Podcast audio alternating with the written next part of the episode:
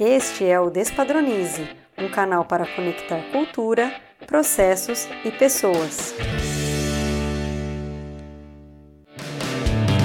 Olá pessoal, começa agora mais um episódio do Despadronize. E neste mês de março, o mês em que se comemora o Dia das Mulheres, faremos diversos episódios para discutirmos pautas importantes relacionadas à cultura organizacional e vida profissional de mulheres. Neste episódio de número 64, conversaremos sobre transição de carreira com a consultora Margarete Linda. Então, vamos ao que interessa. Margarete Linda, é um prazer recebê-la aqui no Despadronize para falar um pouco sobre transição de carreira e consultoria. Não vai ter outro jeito, eu vou ter que te chamar de Linda. Linda, obrigada por você estar aqui. Imagina, Camila, obrigada a você pelo convite. Eu estou muito orgulhosa de estar participando. Eu estou sempre vendo seus programas, amo muito seus programas. Estou feliz de estar aqui. Obrigada pelo convite. Então, gente, eu tenho que dizer que eu e a Margarete, a gente é parceira há muito tempo, já trabalhou junta. Então, a gente tem intimidade de eu te chamar de linda aqui ao vivo nesse episódio. é meu nome, tá, gente? É meu nome, mas Às vezes eu falo assim, não, você precisa falar com a Linda. E a pessoa fala, Linda? É, é, é o sobrenome da Margarete. É verdade. Mais que Linda é o nome, né, Linda? É verdade. Com certeza. Olha, tem muita gente que deve estar escutando a gente que já te conhece, mas também tem gente que não te conhece. Então eu queria que você contasse um pouquinho. Quem é a Margarete Linda? Né, um pouquinho da sua carreira, como que você chegou até aqui? Tá bom, vamos lá. Eu acho que a minha carreira de empreendedorismo, na verdade, começou quando eu era adolescente, né? Porque eu já vim com uma veia aí de, de empreendedores, né? Minha avó, quando ela chegou de Portugal aqui no Brasil, ela plantava e ela vendia na feira tudo que ela plantava. E fazia pamonha para vender, e fazia bolo para vender. Então, minha avó já era nesse esquema, né? Precisa sobreviver, então vamos fazer coisas para sobreviver. Então eles já faziam isso, né? De é, fazer coisas e plantar para poder vender. E nisso meu pai também, lógico, né? Junto com o pai dele tinha venda, tinha é, mercadinho, bazar. E meu pai sempre trabalhou com vendas, meu pai nunca foi CLT, então eu acho que vem um pouco disso comigo, né? Depois de um tempo, meu pai ele vendeu a, a lanchonete que ele tinha e começou a trabalhar com churros na rua. Ele tinha uma Kombi. E foi aí que eu entrei na história, né? E eu comecei a vender churros com ele na rua. Então eu ia, ajudava ele, ele ia dirigindo e eu ia lá atrás fritando e vendendo e fazendo os churros para vender. E o que eu aprendi muito com meu pai é que você tem que tratar bem seu cliente, você tem que ser simpático, você tem que é, agradar o seu cliente e fazer coisas para conquistar o seu cliente. Então, eu acho que eu já comecei a aprender essa história aí, né? né? Eu trabalhar com alimentos e trabalhar com empreendedorismo. É, depois, quando eu tive que fazer uma escolha do que, que eu ia fazer da minha carreira, minha família não era uma família que incentivava a faculdade, né? É, meu pai achava bobagem, então não tinha um incentivo para isso. Então é, eu precisei buscar um técnico. Eu falei, então eu vou fazer um técnico para eu poder trabalhar com alguma coisa, né? E aí eu procurando o que, que eu vou fazer, o que, que eu vou fazer. Eu gostava muito da área de química, que quando eu estudava na escola era o que eu gostava, e achei o técnico em alimentos. Aí eu falei, poxa, vai juntar uma coisa que eu gosto com outra coisa que eu gosto, eu acho que vai ser legal para mim. Né? Então eu tinha que procurar uma coisa que não, não fosse paga, porque a gente não tinha condições de pagar na época. Então eu falei, vamos lá, vou fazer o técnico em alimentos e comecei minha carreira aí. E foi por isso que eu escolhi o técnico em alimentos. Quando eu concluí, em 1998, eu comecei fazendo um estágio obrigatório na Vinícola Malha, porque era o estágio que estava mais próximo de mim e que também me davam. Não era uma bolsa, né? Mas eles pagavam o transporte e o alimento e alimentação. E mas o meu sonho era estagiar no Itaú, em Campinas. Eu queria fazer meu estágio lá no Itaú. Só que não tinha dinheiro para pagar a passagem, era 400 reais por mês de van, fora o que tinha que pagar lá para comer, que tinha que comprar um almoço, era barato, mas eu não tinha esse dinheiro, eu não tinha esse recurso. Então, que, que eu fui fazer, né? Conversei com meu pai e falei, pai, vamos fazer o seguinte então. Você faz seus churros, faz pamonha e eu vou vender na van para poder pagar essa van para ir estagiar no Itaú, porque eu quero. Eu já tinha feito meu estágio obrigatório, já tinha entregue relatório, estava formada. Mas eu queria estagiar no Itaú, que era meu sonho. Então, o que, que eu fiz? Fui fazer isso, vender pamonha e vender churros na van para conseguir pagar esse valor do transporte da van. E às vezes chegava até dia de não ter dinheiro para pagar a alimentação. Então o que, que eu fazia? Comia pamonha. então meu almoço era pamonha. Mas enfim, graças a Deus eu consegui, né, essa vaga de estágio lá. Eu tentei por várias vezes, não estava conseguindo, é, porque estava cheio, né, é, não tinha vagas para estágio, mas eu consegui e acabei fazendo estágio em vários centros, né? Mas o que eu sonhava era o cereal Chocotec, né? Só que nunca consegui uma vaga ali. Mas enfim, é, estando lá no Itaú, eu vi é, um mural onde falava de uma vaga de emprego, mas pedia emprego com experiência, né? A pessoa tinha que ter experiência. Eu tinha experiência, entre aspas, de estágio, né? Que eu tinha feito aí dois estágios mas eu não tinha experiência de trabalho em si. Mas eu falei, quer saber? Vou tentar. Fui lá fazer entrevista, na minha primeira entrevista de emprego na área de alimentos, era uma empresinha pequena de, de conservas, e fui lá com o seu Ricardo, lembro até hoje, e fui com a cara e a coragem, né? Eu falei assim: olha, eu sei que você estava pedindo lá no mural experiência. Aí eu usei, né, a minha persuasão já ali no começo, né? Mas eu não tenho experiência, mas eu tenho boa vontade e eu gosto de aprender e eu vou buscar informação. O que eu não souber, que o senhor está me pedindo, eu vou buscar como fazer, né? Então, me dá uma chance aí, né, de, de ter esse emprego e tal. E ele falou, falou assim, olha, você está contratada pela sua coragem de ter vindo aqui, eu estava pedindo com experiência só de você vir aqui, é, e falar que queria tentar, então eu vou tentar, vamos tentar, tá contratado. E nisso ele me deixou as portas abertas para eu continuar indo no Itaú buscando essas informações, porque como eu não sabia tudo, lógico, né? E ele queria montar um laboratório, queria montar as análises, então eu continuei indo no Itaú e tendo essas portas abertas com o Itaú para me ajudar a montar essa, essas análises físico-químicas, microbiológicas é, da empresa, que era uma empresa pequena na época.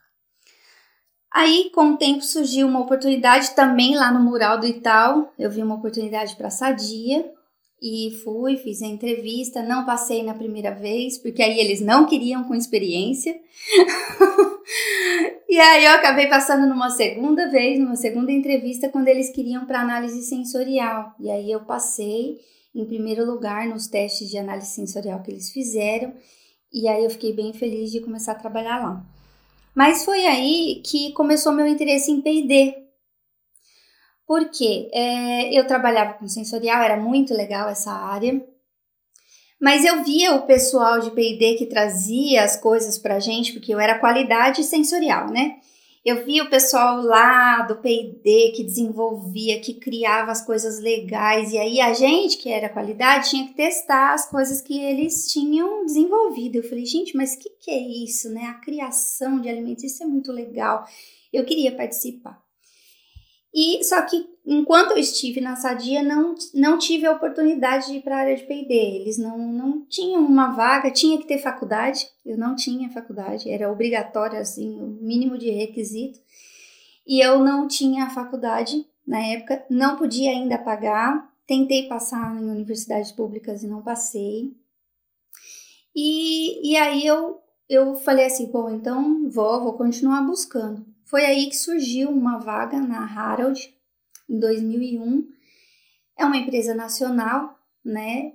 Mas muito boa. E foi aí que eles me valorizaram e falaram: não, vamos, a gente quer contratar você e a gente vai te ensinar. A gente vai te ensinar o que é PD, vai te, te ajudar aí a, a, se desenvolver. E foi aí que eu comecei a criar produtos, desenvolver produtos. Eles me deram essas portas abertas, né? falaram, eu me lembro até hoje que o, o, gerente que me contratou, ele falou assim para mim, Guria, a fábrica é tua, você vai lá, testa, cria, pergunta para os operadores e lá você vai aprender. Só na fábrica, botando a mão na massa, que você vai aprender o que, que é fazer isso ou aquilo. Aí depois você vai começar a criar produtos. Isso foi o que me ajudou muito. Me ajudou muito. Esse, essa vivência na fábrica me ajudou muito na área de PD, né?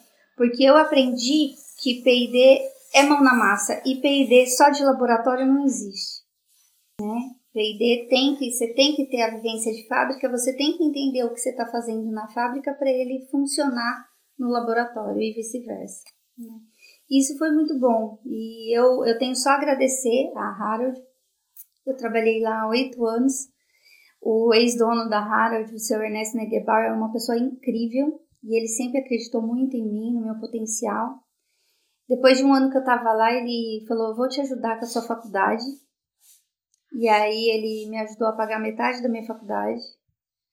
Então, isso me ajudou bastante. E foi lá que eu aprendi tanto sobre chocolates, que eu queria tanto ir para Cereal Chocotec, né?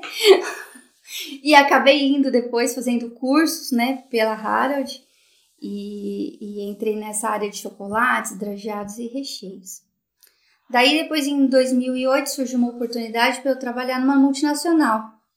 Né? Foi a Kerry e aí também surgiram, foi daí que, que a minha carreira deslanchou em termos de oportunidades e conhecimento, né? Porque uma multinacional, você tem aí diversas é, áreas diferentes, onde você aprende com pessoas diferentes, né? Lá, na área de P&D, a gente tinha pessoas da área de carnes, da área de cereais, e a gente trocava muito ideias, né? Embora eu fosse da área de doces, né? a gente troca muito ideias com outras pessoas, então o legal de uma multinacional é isso, né? Você trocar vivências e trocar vivências com pessoas de outros países, né? E isso foi muito bom para o meu conhecimento. Inclusive, eu tive a oportunidade de morar fora, né? Eu fui para o México, morei dois anos lá. Eu fui para levar a tecnologia de drageados, mas eu aprendi também muita coisa lá com eles e com recheios, né? E, e aí só, só foi aumentando ainda mais o portfólio de produtos que, que eu conhecia e a experiência que eu pude ter. E aí, Linda, e aí virou consultora? Como é que foi essa, essa transição aí? ah, não foi da noite pro dia, né? Não foi da noite pro dia. É, na realidade, eu gostava muito de trabalhar na QR. É, uma multinacional, ela tem seus desafios, né? É, como eu disse, o, o, o, balanço geral é muito bom, você aprende muito. É, eu viajei para vários países e aprendi muitas coisas nesses outros países, porque a QR tinha unidades em outros países, então eu pude aprender como fazer de processos diferentes, matérias-primas diferentes, enfim. É, isso tudo aumentou meu conhecimento para que eu pudesse ser consultora. Então, assim, só para responder sua pergunta direito, né? Você falou sobre ser consultora. Então, é, essa vivência na QR só me ajudou a ter um, um conhecimento maior para conseguir hoje ser a consultora que eu sou. No entanto, muitas coisas foram acontecendo no decorrer da minha carreira lá. E depois que eu voltei para o Brasil, quando eu voltei do México, eu já não estava mais querendo ficar nesse ritmo de viagens para fora. Eu viajava para vários países, eu estava num processo de organização de umas matérias-primas e eu viajava muito para fora. Eu me casei uns seis meses depois que eu voltei do México, né? Eu reencontrei meu marido e a gente se casou. E, e aí eu queria mudar um pouco. Eu tava na minha cabeça assim, eu quero mudar um pouco a minha correria de vida. Eu queria uma vida diferente. Eu queria fazer as coisas é, com mais calma, eu não queria ter que chegar em casa todo dia 8 horas da noite, entrar 8 horas da manhã, e essa rotina é muito padronizada que a gente tem num CLT. E fora as cobranças que existem numa multinacional, que são muito fortes. Né? Existem cobranças é, grandes para o PD, e principalmente eu que era na época gestora de PD, então para mim era uma cobrança muito grande, né? E eu comecei a ficar descontente com algumas coisas que estavam acontecendo lá, começou a mudar várias coisas, várias coisas é, da gerência e diretoria, muitas coisas mudaram e eu comecei a ficar insatisfeita. E quando eu fui conversar com o meu gestor na época sobre é, essa insatisfação, ele falou: então, vou mandar você embora. Se eu tivesse que pedir a conta, eu não teria coragem. Eu queria sair, eu queria montar uma coisa para mim, eu queria fazer uma coisa diferente, mas eu ainda não sabia o que nem como. E se eu tivesse que pedir a conta, eu não pediria. Então, é, ser mandada embora nesse momento, para mim, foi como se fosse um empurrão. Vai agora atrás do seu sonho, entende? Então, embora muita gente ache ruim, assim, ah, nossa, foi mandada embora, eu não tenho problema nenhum de falar que eu fui mandada embora, porque eu sei os motivos do porquê, né, eu fui mandada embora. Então, isso, na verdade, só me ajudou a entrar numa área que eu queria.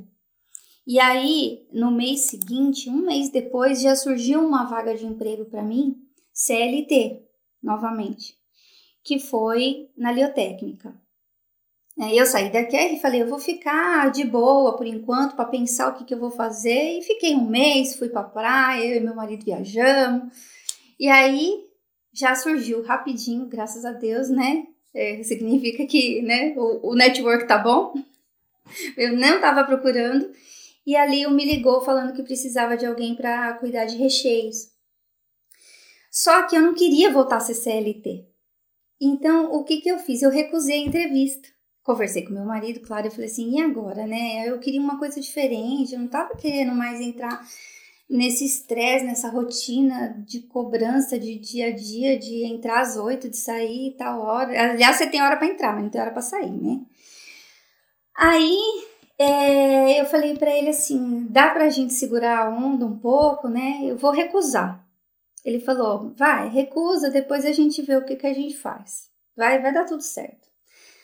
Aí quando eu liguei para a moça do RH e falei assim, olha, eu não, não estou disposta, não, não é que eu não estou disposta, eu recusei né, com toda a classe, né? Eu falei que eu estava procurando fazer algo diferente, que eu ia começar a trabalhar com consultoria de alimentos e que eu não iria na entrevista para não fazer a pessoa perder tempo comigo, né? Então, é, eu gostaria de, de tô, estou recusando por causa disso. Aí a moça do RH falou assim para mim, olha por que você não vem falar com a diretora? Por quê? Quem sabe ela não aceita você como consultora? Eu acho que eles estavam precisando muito e acho que estava difícil achar um profissional na área. Aliás, é muito difícil hoje em dia você achar quem sabe de recheios. Até hoje é muito difícil. A gente procura alguém, às vezes, no mercado que saiba de recheios e é difícil. É um produto delicado de trabalhar. E aí ela falou isso, ela falou assim: "Venha, venha para entrevista, você conversa com a diretora, eu falo para ela sobre isso e aí vocês conversam". E foi aí que começou minha consultoria, porque eu falei com a diretora e falei para ela, eu falei, olha, é, mas o meu interesse não é CLT, eu quero começar a dar consultoria. Ela falou, tá bom, tá ótimo. Quanto você quer? Eu não sabia nem cobrar, eu não estava preparada para isso. Eu acho que eu estava preparada para um não, né? E eu não fui preparada nem com valores, eu não sabia nem como cobrar, eu não sabia nada. Mas enfim. Aí depois é, pensei aqui, fiz uns recálculos com meu marido e cobrei valor, lógico, não se compara ao valor que eu ganho hoje, né? Nem um valor que um consultor cobra, né? Mas para mim na época foi bom, foi o que é, conseguiu continuar me mantendo nesse trabalho. E cê, acho que essa história do não a gente já tem e coragem para falar, acho que vale muito nessa história, né, Linda? É, nas duas vezes eu me senti igual no começo da minha carreira, de ter coragem para falar lá para o seu Ricardo que eu não sabia, eu não, não tinha experiência, mas eu queria tentar. E a mesma coisa na liotécnica, né? Eu não tinha experiência com, com é, consultoria, mas eu queria tentar, eu queria começar. Né? E aí eu falei. Eu sou suspeito para falar, mas eu amo esse programa porque, por mais que eu conheça a pessoa como eu te conheço, eu não sabia dessa história maravilhosa sua, principalmente lá na época dos churros. mas antes de falar sobre consultoria, eu queria voltar um pouquinho lá na multinacional. Eu queria, é, assim, é, muitas pessoas passam por isso, né? Essa, essa, essa pressão, essa questão de, de passar para multinacional e, e, ter os seus é, ali os seus percalços, né?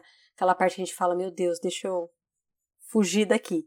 Mas eu queria também que você contasse um pouquinho sobre os seus aprendizados nessa carreira multinacional. O que, que você leva de aprendizado desse seu, desse seu momento em grandes empresas?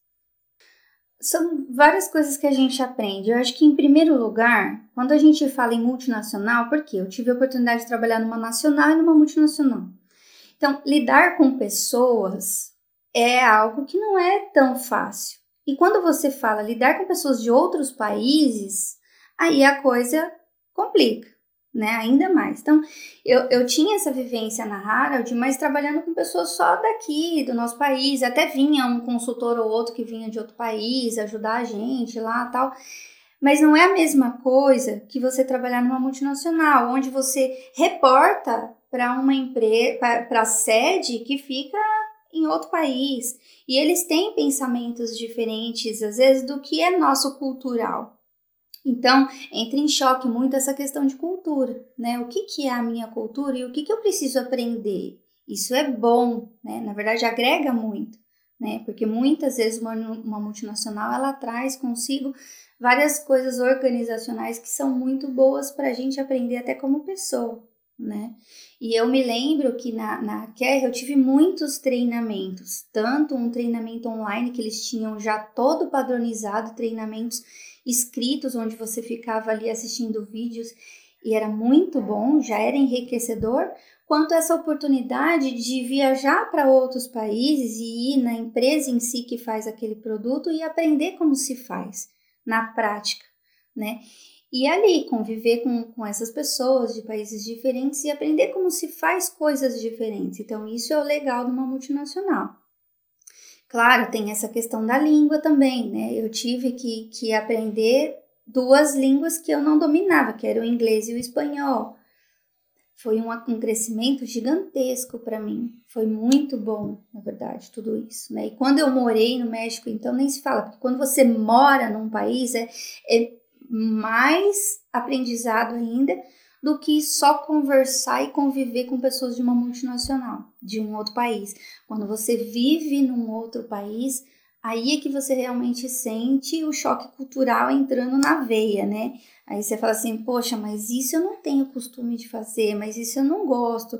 E às vezes você tem que ter a tal da palavrinha resiliência, que é respira fundo, deixa o outro falar primeiro, ouve o outro, para depois você falar alguma coisa porque você não está no seu país, então você tem que tomar cuidado com o que você fala, onde você pisa, porque todo mundo vem em cima de você do tipo, ah, aquela é estranha, é estrangeira, né? Ou patinho fora do ninho. Não pense que você vai ser sempre muito acolhida por todos. Não, você causa inveja. Você, quando é, num outro país, ainda mais de como eu fui como coordenadora, você causa inveja você tem problemas, tem problemas às vezes com subordinados que não aceitam a sua direção. Então já não era fácil você direcionar um grupo de pessoas em português, que dirá em espanhol e de pessoas que não te conhecem e ainda não te aceitavam. Então é um desafio. Agora, o que, que é o lado positivo? Como eu falei, aprendizado, conhecimento, a gente tinha uma equipe muito grande, multidisciplinar, por assim dizer, né, de, de várias áreas diferentes, e uma empresa grande que tem diversas coisas no seu portfólio, como o caso da Care, você aprende um pouquinho de carne, um pouquinho de lácteos, um pouquinho de cereais, aprende um pouco de tudo. E tudo isso é muito bom para conhecimento e crescimento pessoal. Temos muitos ouvintes aqui, querrianos e ex-querrianos como nós, e a Kerr é uma escola. É uma escola. Um lugar maravilhoso de se trabalhar. A gente sempre fala isso, grandes profissionais estão lá e, saíram Muito, de lá também, né? Exatamente. Agora entrando nesse mundo da consultoria, eu queria que você emendasse assim, ó, as, essas dificuldades, né, que você teve no começo e contasse um pouquinho também para os ouvintes aí o que, que é ser uma consultora e mais que consultora, né, consultora e mãe aí ao mesmo tempo. É, é complexo. Então, na realidade, assim, como eu disse, eu comecei a consultoria, eu queria, mas comecei é, no susto, né? né? Eu, eu foi num, num empurrão e que graças a Deus deu tudo certo. Mas o que, que é ser consultor? Primeiro você tem que saber o que, que você está ensinando para alguém. Então, antes de você ser consultor, primeiro de tudo, o que, que eu vou oferecer para o mercado? Eu acho que esse é o primeiro ponto. Ah, eu vou ser consultor. Não, não é assim. Não, o que, que eu domino? o que, que eu sei fazer de melhor que eu possa ensinar para alguém? É, é, isso que a gente tem que se perguntar. Então, isso é que eu me perguntava, ah, o que, que eu dominava? Eu dominava algumas tecnologias e foi essas tecnologias que eu comecei a oferecer. Na Lio, eles me procuraram para a área de recheios e lá eu só fazia recheios. Então, embora é, eu dominasse a área de recheios, você sempre precisa continuar estudando, continuar testando, indo atrás, indo atrás de network, pessoas que já trabalharam com você ou que já fizeram coisas diferentes para trocar ideias. Então, o consultor, ele trabalha sozinho. Sim, ele apresenta-se sozinho para o cliente, mas muitas vezes por trás da gente a gente precisa, às vezes, consultar outras pessoas para nos ajudar, para nos dar um suporte, para trocar ideia. Porque quando você trabalha em PD numa empresa, você tem outras pessoas para trocar ideia. Lá você sente, ah, mas tal coisa, eu não estou conseguindo chegar aqui. O que, que você acha disso, daquilo? Troca ideias com outros engenheiros ali e você acaba chegando no resultado. É, e às vezes só de falar do problema você acha a solução, né? Mas o consultor não, ele está dando a cara para bater sozinho. É o nome dele, é o nome da empresa dele. Né? Então, o que, que ele precisa, às vezes, de um de um pessoal que você possa consultar de vez em quando. Olha, eu preciso tirar uma dúvida disso, daquilo. Né? Como eu já fiz com você, sobre processos, né? Como que a gente pode padronizar alguns processos, né? Fazer coisas assim. Isso tudo ajuda, né? Para você prestar um serviço melhor. Então, é, é, eu acho que, que isso é ser consultor. Primeiro é você saber o que você quer apresentar para o seu cliente. E segundo, é focar no que você sabe fazer bem. Não inventa de ser consultor de uma coisa que você não entende, porque você pode ter problemas, você pode se queimar. Né? Acho que esse é o primeiro ponto. E a questão que você falou sobre ser consultora e ser mãe. Eu comecei a ser consultora antes de ser mãe, né? O que já foi muito legal para mim, porque eu faço um trabalho voluntário e para mim foi muito bom porque eu tinha mais tempo para isso então eu consegui conciliar as coisas e fazer esse trabalho voluntário ao mesmo tempo que eu prestava consultoria. Então minha vida realmente ficou mais tranquila, vamos dizer assim, porque eu não tinha mais horário para entrar, não tinha horário para sair, eu tinha os clientes alguns dias da semana, os outros dias eu fazia o que eu queria, né? Ah, eu preciso fazer uma coisa pessoal, eu quero fazer uma leitura, eu quero fazer uma academia eu ia fazendo o que eu achava bom para mim, para o meu pessoal. Então, isso é o legal de ser consultor ou trabalhar por conta, ou ser empreendedor. Eu sei que nem sempre todo mundo tem essa realidade, né? Vai depender muitas vezes do que a pessoa ganha, porque às vezes a pessoa tem a agenda cheia a semana inteira, mas eu procuro sempre ter pelo menos um dia da semana para respirar. Eu sei que não é sempre que isso acontece, mas eu procuro fazer isso. A minha filha, é, quando eu tive a Ana, foi muito bom eu estar na área de consultoria. Por quê? Porque eu tinha essa flexibilidade para ficar com ela depois que ela nasceu.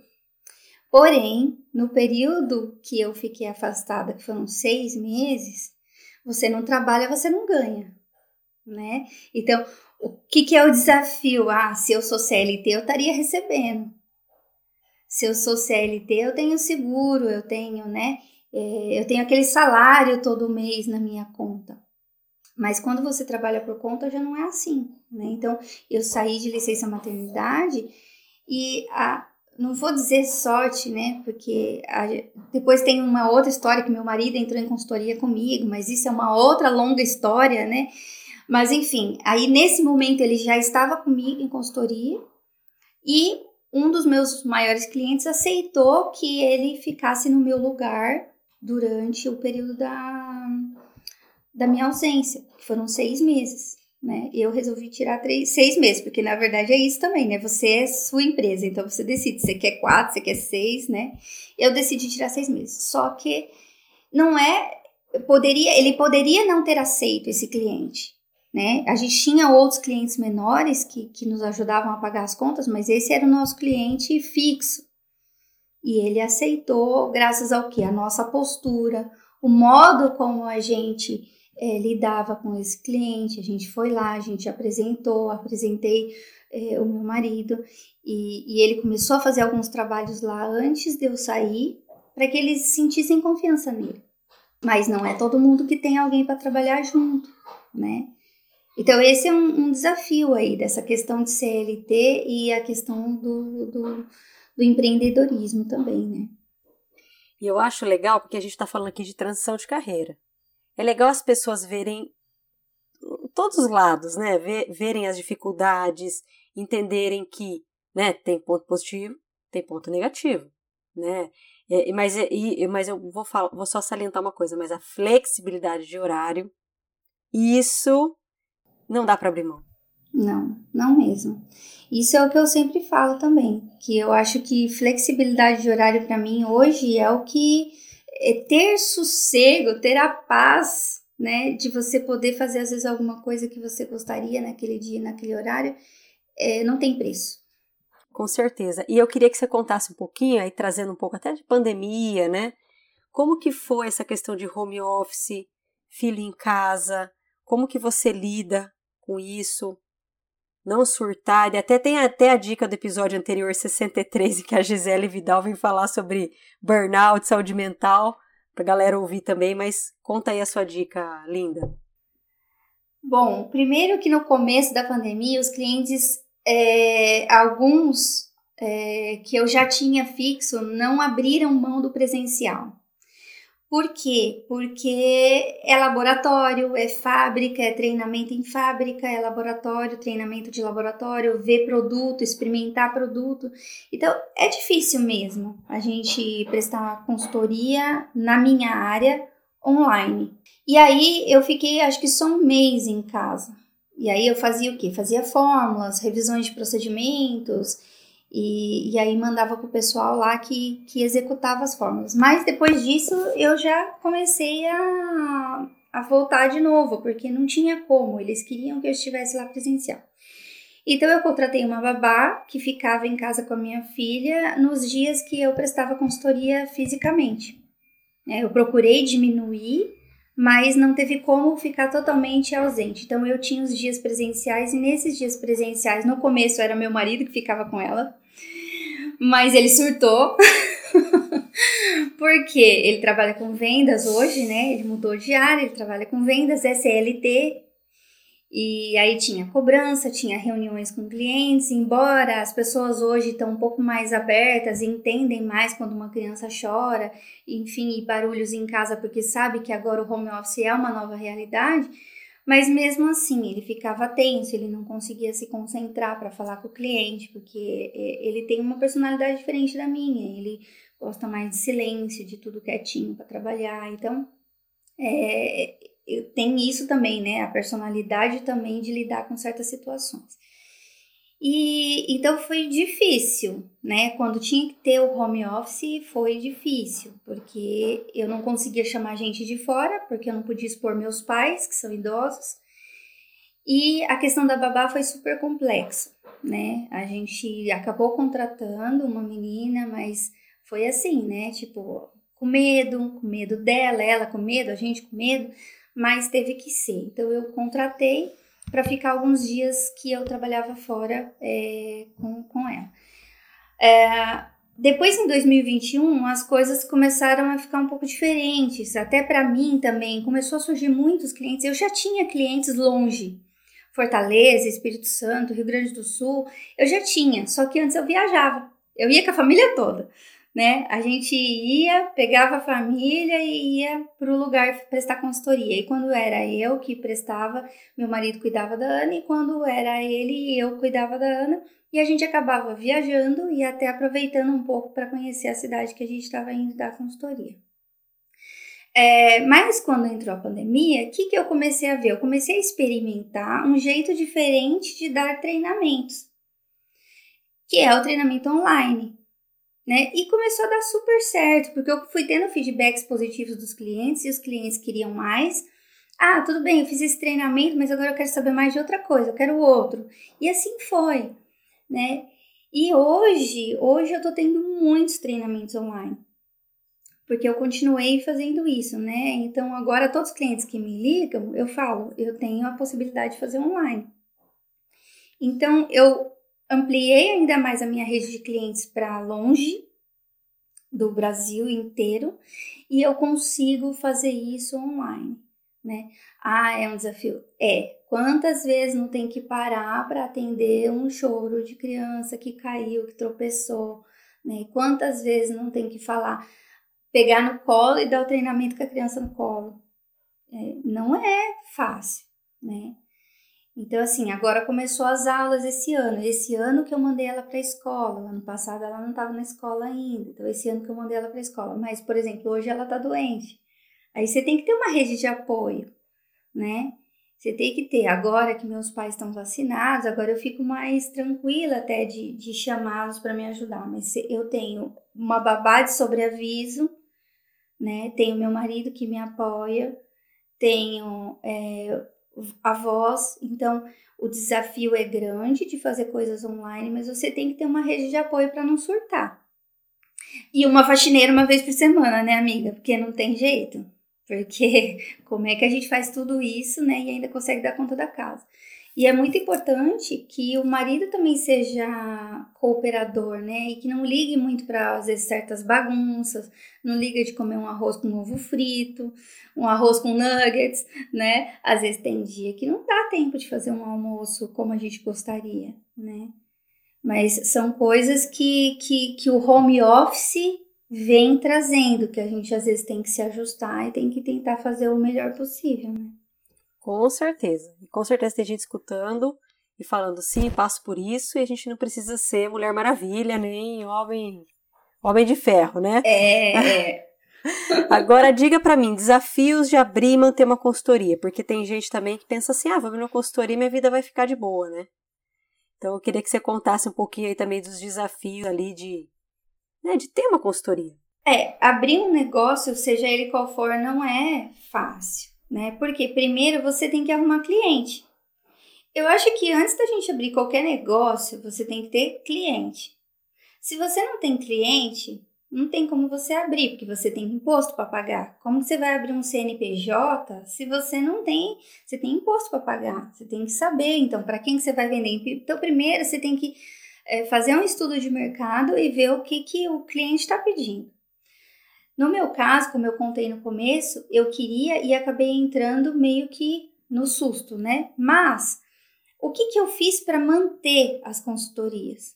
Então, é porque você tem que ter um networking que saiba que você está trabalhando com consultoria. Então, no começo, quando eu entrei na Leotécnica, eu não tinha CNPJ.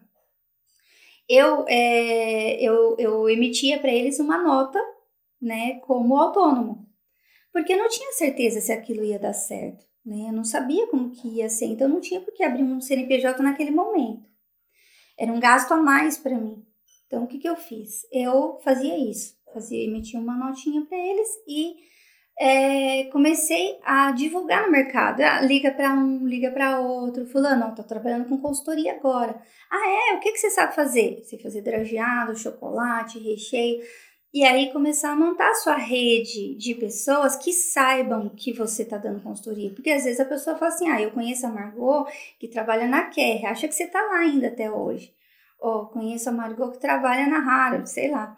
Né? Às vezes te relacionam com a empresa que você trabalha e às vezes nem sabem que você saiu. Então você tem que começar a conversar com seus amigos e avisar: estou trabalhando em consultoria, estou fazendo isso, né? Você pode me indicar você tem alguém para me indicar para fazer isso ou aquilo? E foi assim que eu comecei. Eu estava na Lio, só que eu tinha pessoas que sabiam que eu dava consultoria. Então eu comecei a agregar mais é, clientes desse jeito. Eu não tinha é, divulgação de site, Facebook, é, redes sociais, nem tinha na época ainda esse negócio de, de o LinkedIn não era tão forte como é hoje, o Instagram também não existia, enfim. É, e eu não tinha dinheiro para montar um site, então era boca a boca mesmo. Então, para quem quer começar, é isso. Veja o que você é bom. O que, que você é bom em fazer? Ah, eu sou bom nisso. Eu posso dar consultoria nisso com confiança, porque é importante ter confiança no que você faz e no que você fala. Você tem que saber o que você está falando e passar isso para o seu cliente. Porque se ele não confiar no que você está falando, ele não vai te contratar. Então ele tem que sentir essa confiança no que você está falando. Aí ela realmente entende disso. Vou contratar ela. Então é passar essa confiança para o cliente do que você sabe. E para você passar confiança de alguma coisa que você sabe, você tem que saber. Então o que eu falo é primeiro passo, saiba no que você é bom para oferecer. E segundo, ofereça para sua rede de contatos. Né? Hoje a gente tem aí outras facilidades como o LinkedIn, Instagram, enfim, eu vejo muitas colegas que estão começando e começa no Instagram, divulgando o que que faz, tal, tal, tal, e tá dando certo, tá surgindo consultorias por lá. Para mim, o que funciona é o boca a boca. Eu tenho hoje meu site, eu tenho Instagram, eu tenho LinkedIn, mas para mim hoje, quem chega para a Solute, 99% é alguém que me indicou. 99%. Então, a dica para quem quer ter uma consultoria é essa: saber o que você faz de bom, é, oferecer pela sua rede de amigos e ter pelo menos um cliente fixo para seis meses ou um ano. Por quê? Porque consultoria é uma coisa assim, vai e vem, vai e vem. Tem dia que você tem um monte de cliente que você não dá conta e tem mês que você não tem nada. Né? Então pode acontecer isso. Tem mês que você começa, aí o mês que você não tem, aí você fala: vou ligar para fulano, vou ligar para ciclano. Tem alguma coisa para mim? Tem alguma coisa para mim? Tem que ir atrás, né? E, e, é assim que funciona a consultoria. É, tem mês que tem muita coisa, tem mês que não tem nada. Então, se você tem um cliente fixo, por pelo menos seis meses, você sabe que aquele dinheirinho está garantido ali por seis meses. Aquele fixo ali, né? Aí você tem que equilibrar as contas também, não pode gastar tudo que você recebe, porque é um equilíbrio, né? Claro que depois de um tempo, hoje a Solute está com oito anos. Depois de um tempo, você vai vendo que você tem sempre mais ou menos aquele lucro por mês, né? Mas isso é com o tempo. Depois de um ou dois anos que você está tá dando consultoria, que você está sendo conhecido no mercado, Aí você começa a sentir que por mês você tem aquele, aquele valor fixo, mais ou menos fixo, né? Então, essa é a dica. Tem que ser organizado financeiro, né? Eu acho que esse, se você é uma pessoa muito desorganizada financeiramente, precisa revisar isso se quiser ser consultor, né? Linda? É, é verdade. Ô, Linda, eu queria que você trouxesse um pouquinho, que eu imagino, tem a gente que está nos escutando, pensando, né? Puxa, eu acho que eu consigo fazer isso, eu acho que eu tenho ali um conhecimento de P&D, né? Eu queria ser um consultor. Explica um pouquinho o que, que, é o seu dia a dia, o que, que você faz ali? Você, você desenvolve o produto? O que, que, que, o cliente recebe? Conta um pouquinho aí do seu dia a dia para quem está tá ouvindo. Existem vários tipos de consultoria, né? Existe aquele cliente que, que liga para você e fala assim: olha, eu quero desenvolver um produto ah, eu quero desenvolver um drageado e eu não tenho equipamento, eu não sei a sala, eu não sei matéria-prima, não sei nada. Então, é o cliente que não sabe nada. O cliente que não sabe nada, aí o que, que você vai fazer? Você vai falar para ele assim: ó, então tá, a consultoria completa para eu te ensinar maquinários, para eu te ajudar a comprar maquinários, para eu te falar tudo que você precisa na sala, todas as matérias-primas que você vai comprar e dar o treinamento para você fazer o seu próprio produto é X. Então, eu faço um orçamento para ele do pacote completo. E aí é, eu falo para ele, né, o, o, que que ele precisa fazer, só que eu só abro o que que ele vai ter que fazer se ele me dá um adiantamento. Cobro um tanto antes, né? E aí eu passo tudo, ó. Então arruma a sala agora. Ele fez um, uma parte do pagamento. Então agora você vai fazer tal tal coisa na sala. Você vai comprar tal equipamento, eu indico o fornecedor, passo contato. Você vai comprar tais matérias-primas, passo matéria-prima, passo contato, passo a fórmula e falo: é isso que a gente vai precisar para o dia do treinamento. Seja ele online ou seja ele pessoalmente, o cliente precisa estar tá com tudo lá na fábrica dele para ele começar a testar. Então, se é online, eu espero que ele receba todas as coisas para dar o treinamento para eles. E aí, com isso, ele vai ter todo o treinamento e ele vai poder pôr em prática, porque as dúvidas só vai vir com a prática.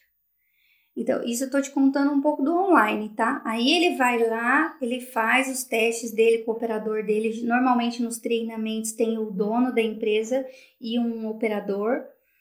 E aí eu ensino, estou ali aberta a dúvidas, eu tenho vídeos nos meus treinamentos, tudo, mas a dúvida mesmo é só a hora que o cara começa a pôr mão na massa. Então eu deixo muito aberto isso. Então o cara me liga, olha, manda mensagem no WhatsApp, olha, eu não estou conseguindo fazer tal coisa, me ajuda aqui nisso, naquilo. Então é assim que funciona no caso do online. No caso do presencial, é mais ou menos a mesma coisa, eu falo para o cara um, um adiantamento para eu falar tudo que ele precisa para a sala de drageamentos, aí eu vou lá pessoalmente e ele só paga o restante da consultoria no dia que eu dou o treinamento presencial. Aí eu vou, ensino o operador a fazer, dou dicas de processo e tal. E aí ele faz lá os testes. E ele tem ainda 30 dias para poder requerir alguma dúvida. Ah, tô com dúvida, preciso tirar dúvida disso, daquilo. Eu dou ainda um prazo de 30 dias. Então, essa é a minha rotina do online e de alguns treinamentos, tá? Mais ou menos, tá? Tá bem resumido. Agora, eu tenho outros clientes que querem desenvolvimentos pontuais. Ah, por exemplo, uma empresa me liga e fala assim: olha, eu estou desenvolvendo um, um recheio tailor-made e eu tenho aqui o padrão e eu quero que você faça exatamente igual. Aí eu vou, experimento a amostra, vejo o que, que é o produto, a aplicação, eu peço um briefing. É igual como se eu estivesse trabalhando em PD mesmo, né? É, tem um briefing, eles recebem, a empresa recebeu um briefing do que, que ele tem que fazer. Então tem lá BRICS, pH, aplicação, que é muito importante saber no que, que aquele recheio vai ser aplicado, é forneável, não é forneável, é congelado, não é congelado, esse tipo de coisa. São coisas que eu pergunto ah, eu tenho que seguir essa lista de ingredientes, porque às vezes quando é tailor-made vem uma lista de ingredientes que tem que ter. Ah, tem que seguir essa lista de ingredientes. Então eu tenho que tentar chegar na fórmula com aqueles ingredientes. Eu não posso inventar ou fazer outros que eu sei que dá, dá mais certo, dá mais certo, mas o cliente está pedindo aquilo. Aí começa a rotina de teste. Então eu faço uma primeira fórmula em cima daquela lista de ingredientes que existe, em cima do que eu estou experimentando e vendo, aí eu faço uma fórmula inicial. Essa fórmula inicial é, vai para testes. Então, pode ser tanto eu que vou lá no cliente e faço o teste no laboratório até chegar no produto final, ou eles têm uma equipe de laboratório que faça isso. Aí eu passo só a fórmula, eles fazem o teste e depois me apresentam. Aí marca na semana seguinte, ah, a gente tem todas essas fórmulas que foram testadas para a gente experimentar com você e você dá as dicas aí, direcionamento de mudança. Então eu tenho clientes assim, tenho clientes assim online, inclusive, que mandam as amostras para minha casa e eu experimento aqui e temos reunião semanal para poder falar sobre o produto. Então, existem esses dois tipos de, de cenário: o cenário do treinamento e o cenário de desenvolvimento de produto tailor-made ou, ou cópias de produtos que já existem no mercado, né? Muito legal, linda. Nossa, eu fugi do P&D lá no começo da minha carreira, mas eu, eu sempre brinco que na QR eu vi o que, que é P&D de verdade e, na verdade, é muito legal essa área. Eu acho muito, muito motivadora, assim, e tem muita gente que gosta dessa área, né? É, reta final aqui, linda, eu poderia papear com você horas e horas, mas a gente tem que chegar no fim. Eu queria que você fizesse aquele resumão, assim, aquele balanço, né? CLT versus consultoria. O que, que tem de bom? O que, que tem de ruim? Como que você enxerga, você que já teve aí uma grande passagem pela, pelos dois ambientes? Bom, é, independente de se é, se é CLT nacional ou multinacional, a segurança que você tem num CLT de receber o seu salário todo mês, de num caso de doença você ter esse recurso de estar em casa e estar recebendo, no caso de uma gestação também, né? Se você é, tem seu bebê, você tem ali seu tempo, é, isso são vantagens. E, e para muita gente, essa segurança é o que segura a pessoa de não querer empreender e isso é fato, realmente, o CLT dá segurança, né? A consultoria você já não tem tanto essa segurança, principalmente no começo, porque no começo você não tem ali tantos clientes para você manter um salário fixo todo mês. Mas com o tempo é possível. Eu vou dizer para você que acho que no meu segundo ou terceiro ano de consultoria eu já tinha meus clientes fixos. Aliás, eu já comecei com um cliente fixo que era a liotécnica, né? Isso já me ajudou muito, porque aí depois foram entrando os pequenos, Porque quando a gente começa, a gente começa muito com empresa pequena, né? Que até você sentir segurança, às vezes, do que você está fazendo, às vezes, e até a pessoa sentir segurança em você também, empresas muito grandes, às vezes, ainda não te chamam, né? Eu tive o privilégio de empresas grandes já me chamarem porque eu já tinha um conhecimento no mercado, pessoas que eram ex-guerrianos e que me conheciam e que confiavam no meu trabalho, isso foi muito bom, né? Então, você sempre fazer um bom trabalho é bom por causa disso, porque as pessoas sempre vão confiar no que você está fazendo, né? Então, então tem um pouco disso. Então, até você ter um cliente fixo, você, você tem essa instabilidade do CLT, mas depois com o tempo você vai conseguindo encaixar aí fixos e esporádicos para você ter um salário por mês que você ache interessante. É, às vezes as pessoas falam assim para mim, ah, mas ah, consultor ganha muito, né? No começo você não pode cobrar muito porque as pessoas também não te conhecem, você ainda não criou confiança no mercado. Então os valores também mudam no decorrer do tempo. Então, depois de anos de consultoria e que você vai consolidando o seu nome no mercado, é, você acaba tendo essa confiança das pessoas e você consegue começar a cobrar mais, né? Então aí você vai cobrando mais por hora, né? O valor que eu cobrava lá atrás não se compara com o que eu cobro hoje. Mas por quê? Porque hoje eu sou uma pessoa reconhecida como consultora no mercado e as pessoas confiam no meu trabalho. Então isso vem com o tempo. Né? Então, a pessoa falar que vai começar ganhando dinheiro, mentira, não é assim que funciona. Né? Então, isso é uma coisa que a pessoa precisa ter em mente também. E, e outra coisa é a gente parar para pensar naquilo que eu falei no começo, no que, que eu realmente sou bom para fazer, né? Você tem que se sentir confiança e a pessoa precisa ter um pouco na veia desse negócio de empreender e não, não ter tanto medo de vender, porque um empreendedor também é um vendedor. Então, se ele não vende bem o seu peixe, ele não vai conseguir se manter na área de consultoria. Então, se a, se a pessoa não tem essa personalidade, porque ele não vai conseguir continuar na área de consultoria. Então, isso é importante a pessoa saber, né? Porque não é para todo mundo. Eu, eu vejo que não é para todo mundo. Eu tenho amigas minhas, inclusive ex-guerrianos, que me falam assim: ah, eu queria entrar na área de consultoria, veio, conversou comigo tal. A hora que eu explico toda a minha realidade e toda essa instabilidade de coisas que você tem que saber vender seu peixe, a pessoa já desiste, porque não é da personalidade dela vender o, o, o próprio trabalho. Porque é venda de trabalho, não é, é venda de serviços, né? Então você tem que saber fazer isso. Então, eu acho que, que é um pouco disso. Tem vantagens e desvantagens. A flexibilidade que você mencionou, para mim, hoje, não tem preço. Eu já tive várias propostas para ir para gerência de PD, depois que eu estou em consultoria. Mas eu até pensei em voltar por status. Porque também tem uma outra coisa, não é só ter na veia o empreendedorismo. A pessoa às vezes gosta do status de ser gerente de PD, o status de ser um diretor. Às vezes a pessoa gosta de ter o nome vinculado a uma empresa. Entendeu? Então, isso também faz a diferença. Eu tenho amigas que me falaram exatamente isso, Margot. Hoje eu não consigo deixar esse status de ser chamada de gerente de PD. Né? Então, tem que parar para pensar nisso. Então, como eu falei, eu já tive propostas para voltar. E com para ser sincera, eu fiquei com vontade, porque dá aquela cosquinha no ego do tipo assim, poxa, né? Sou gerente de PD, que legal, um cargo legal, né?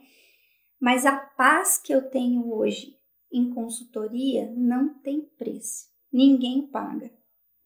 Então é muito disso. O que, que a pessoa está disposta a abrir mão?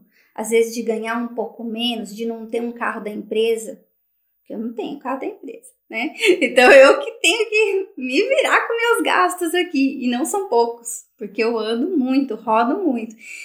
Então as pessoas dizem que é isso, é um carro da empresa, o status de gerência. Então a pessoa para ser é, consultor, para ser empreendedor, tem que pensar nisso, porque o, o, o, o seu título vai ser sempre consultor. E quando você vai fazer uma compra, alguém fala assim: o que, que você é? Eu sou consultor. Ah, consultora da Natura? Consultor não tem título. Então tem gente que se incomoda com esse não ter um título, entende? Então isso também faz toda a diferença quando a pessoa pensa em, ah, vou ser empreendedor, vou sair para ser consultor. Gente, é verdade, no e cru aqui, eu, eu, eu gosto de falar menos, né, porque eu sou entrevistadora, né, mas assim, é exatamente como a Linda está falando. Então, a gente que é consultor, a gente sabe disso e tem que, acho que tem que entrar com a realidade mesmo, porque romantizar eu acho que é a pior coisa. E assim, eu sempre gosto de deixar para o final essa pergunta, Linda, dicas de ouro, dicas finais aí para quem está nos escutando, transição de carreira, consultoria, que dicas aí que você deixaria para a pessoa já pegar o caderninho e anotar? Bom, acho que a dica de ouro é foque no que você domina. Então, se você domina uma área e você não liga para status, aí mergulha no ramo de consultoria que você vai se dar bem. E, e, saiba vender também, né? A pessoa tem que saber vender. Então é isso. Focar no que você domina, eu acho que é a dica de ouro, né? E, e pensar que você, você é responsável pela satisfação do seu cliente. Então, você não tem mais um nome de uma empresa por trás de você, é o seu nome. E eu não estou falando de um nome com logo ali, Solute Consultoria. Não, é a Margarete. As pessoas me conhecem é pela Margarete, não é pela Solute Consultoria. Então, é, quando você é consultor, você tem que pensar nisso. É o seu nome que está em jogo, não é o nome de uma empresa. Muito bom. Adorei, linda. Adorei esse bate-papo. Foi fantástico. Eu queria que você deixasse aqui para o pessoal como que as pessoas entram em contato com você para te contratar, para bater um papo. Ah, pode entrar no site da Solute, né? É, a gente tem o site lá, solute.com.br. É, o meu e-mail é margarete, com th, arroba soluteconsultoria.com.br. Tem também nas redes sociais, o LinkedIn, o Instagram. E e aí, e estamos à disposição aí para quem quiser uma consultoria de trajeados, chocolates, recheios, pode entrar em contato comigo. Com certeza, linda. Muito obrigada. Foi fantástico. Obrigada a você, Camila. Foi ótimo. E pessoal que nos seguiu até agora, muito obrigada, né, pela audiência e até semana que vem. Tchau. E este foi mais um episódio do Despadronize eu sou Camila Nascimento, responsável pela produção e apresentação deste podcast, com edição de Raquel Venturini. Lembrando que o Despadronize é um canal de conteúdo da ESA e você pode nos acompanhar pelo LinkedIn, Instagram ou pelo nosso blog no plataformaesa.com. Até semana que vem!